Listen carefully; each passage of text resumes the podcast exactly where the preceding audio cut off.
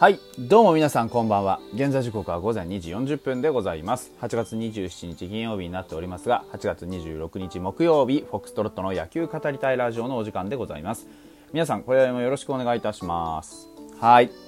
えー、移動日でしてね、あの、今日は、試合がございませんでしたので、あの、選手語りということでですね、あの、最近木村くんの話はしました。えー今日はですね、あの、もう一人の、まあ、新加入者であるところの佐藤隆星君についてちょっとだけ紐解いていけたらなというふうに考えて、えーおります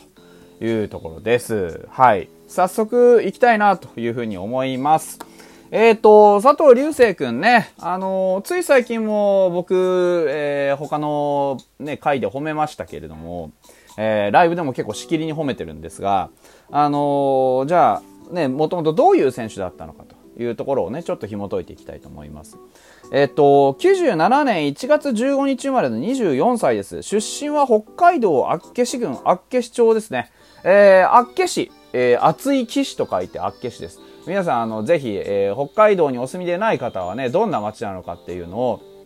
あの、調べてみてください。えっと、牡蠣がね、有名で、非常にあの海産物の美味しい、えー沿岸の町です。えー釧路に近くてですね、あの僕も何度か、あの、僕がほら、学生時代釧路に住んでたもんですから、あの何度か行ったことがあります。で、あの、厚岸のね、牡蠣の、あの、通販サイトなんてのは非常に人気です。もし、あの、よろしければね、皆さんも、あの、このコロナの折でね、確かセールやってたはずなんで、あの、美味しい牡蠣ね、たくさん食えるというところなんでね、ぜひ、あの、おすすめしたいなというところです。そんな、あところ出身のね、えー佐藤隆星くんですが、えっと、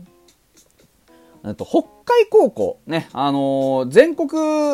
選手権への最多出場回数っていうのを記録している北海高校札幌にあります。その北海高校にですね、えー同等の厚岸から進学するということになりました。ただ、あの、佐藤くんの代はですね、一回も、あの、甲子園に出ることができませんで、なかなかね、あのこう、ちょっとこう、アマチュア野球の中で存在を放っていたかっていうと、存在感放っていたかっていうと、そういう存在ではなかったというところです。ただ、あの、富士大学、ね、富士大学といえばですけれども、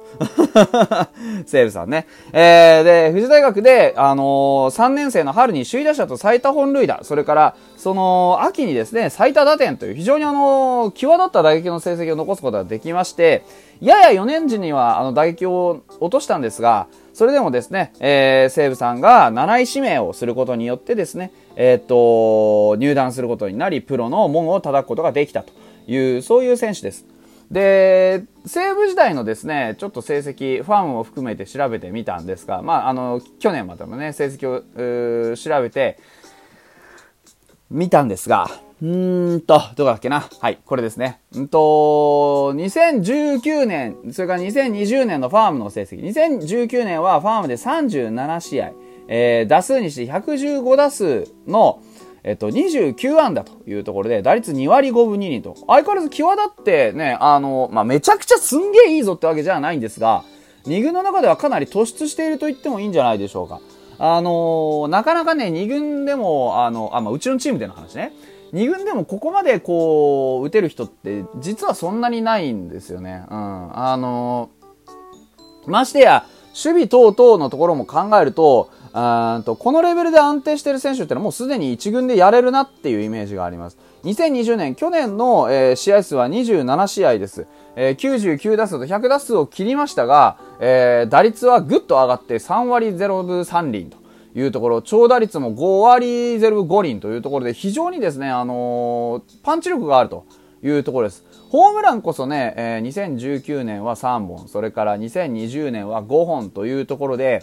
なんかあのーそこまですごい打てるぞってわけじゃないんですが、安定した長打力っていうところで見ると、まあ、ツーベースの量、それから、あのーあとは、そこそこ使える足っていうのも考えたところによると、まずまず、あのうちのチームの中でも打力に関しては平均点以上のものを持ってるんじゃないかなというふうに思い思います。えー、2軍ですが OPS893 というのは非常に立派だなと思います。えっ、と、同じ年代に、うちでは例えば片岡翔斗君とかいるんですね、内野手で言うと。えー、片岡くんはファームでの成績、2019年は試合なかった、あのー、2019年はね、えっと、まだ、東日本国際大か。なのでね、あれなんですけど、去年の2020年の成績で見ると、片岡くんの成績が56試合で178打数の41安打2割3分0厘と思うと、これは割とやはりね、どっこいぐらいの感じ。この年代、この世代は割と打率には期待できるのかなというような気がします。ただ、長打率で言うと、えっ、と、片岡くんは、えっ、と、2割7分0厘なので、非常にやはりあのー、佐藤くんの、とパンチ力の、うん、まあ、あの、あえてパンチ力っていうのは、ホームランがそこまで多くないからですね。うん、でも、打数考えたらね、割と打ってる方だと思うんで、うん、結構そこら辺は、あのー、見ていってもいいんじゃないかなというふうに思います。で、えっ、と何よりね、あの、彼に関しては自分で、自分でそう言ってるんですけれども、あの、自身の強みは守備だというふうに語っておるというのを、あの、目にしました。えっ、と、例えばなんですけれどもね、ポジションは三塁手なんです、本来は。なんですが、あの、この間もセカンドで出て結構いい動きしてました。あー2021年からっていうんで、本当に今年かららしいです、セカンドで、あの、挑戦し始めたのは。それも自分から志願して出ていったというところの話を聞いています。なるほど、と。ね。で、オープン戦ではファーストでもやってたりして、非常にあのー、小回りの利く選手だなというイメージです。ですから、佐藤君に関しては本当にあのもともと持ってるその長打力、パンチ力っていったものと、えっ、と、自分が強みだと思う守備力っていうもの。これも明らかに、まあ、あの、どちらも強みだと捉えた時には、もう明らかに、うちの、えー、ね、内野の守備力、それから、えー、と、内野のパンチ力といった面で、かなり、うってつけの人材だったということは言えると思います。体格こそね、174センチ、81キロと、まあ、割とあのー、なんて言うんだろうな、えー、がっしりしたあ感じの体格してますが、本当にあの、この間もそうですが、玉木は割とこうね、えー、強い、えー、プレイで、まあ、あのー、取ってから送球の速さっていうのも非常にありますし、うん、あのー、なんて言うんだろうな、やはり体感強いというかね、そういうイメージがすごくありますね。うん。まああのー、ホームランは量産できずともツーベースやスリーベースを打って走者を返す打点を取れるような打者を目指しているということでね。あの西武時代には西武の1軍で試合に出ている9人の中にいないような選手になりたいといった目標を掲げていたという記事もあります。あのー、そういう意味ではねあのこの考え方が僕は好きだなと思って。あの、誰々のような選手になりたいじゃなくて、自分の中に自分のプレースタイルのイメージがあるんですね。あのー、9人の中にいない ?9 人の中にいないってのはなかなか、ああれですよ。あのー、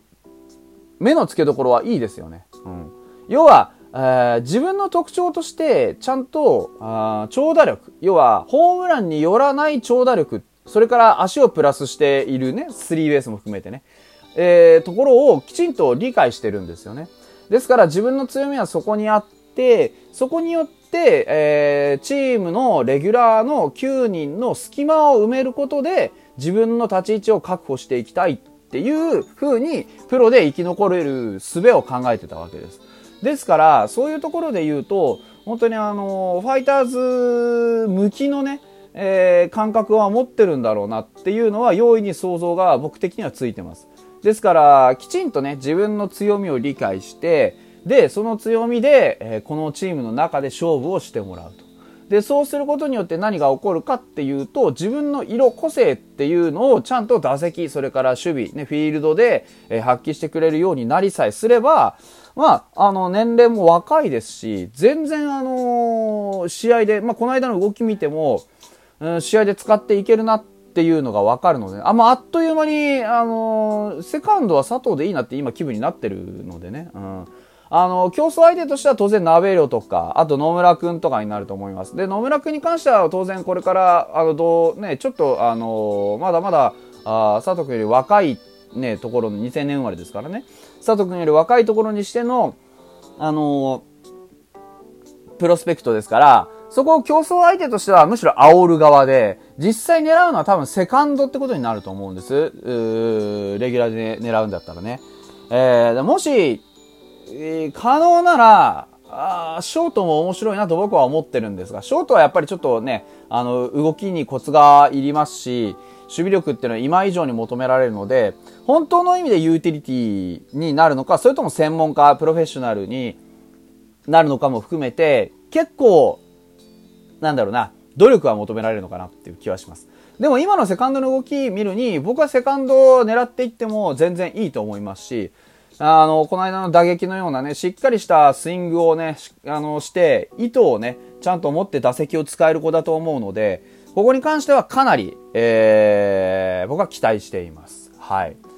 同年代で片岡君って、片岡君ってもしか1個、いや、同じだな、同年代だな。1997年生まれだな。姫野君もうちだと競合、あの、同じ年代ですね。えー、姫野くんの場合は、うんと、2016年ぐらいからいます。高卒なんでね。うんと、その辺からすると、打撃ではもう、うん。うわうわしまった、あくびが出た。打撃では普通に上回ってますね。うん。あのー、姫野くんも、えっ、ー、と、通算の打率が1割9分、ファームでね、通算の打率が1割9分の、えー、長打率2割9分1厘ですから、やはりこのね、ファイターズの、えー、同世代と比べると1個抜けてるなっていう感じがしますね。それは一、ね、それは一発で一軍で使われますわねっていう感じ。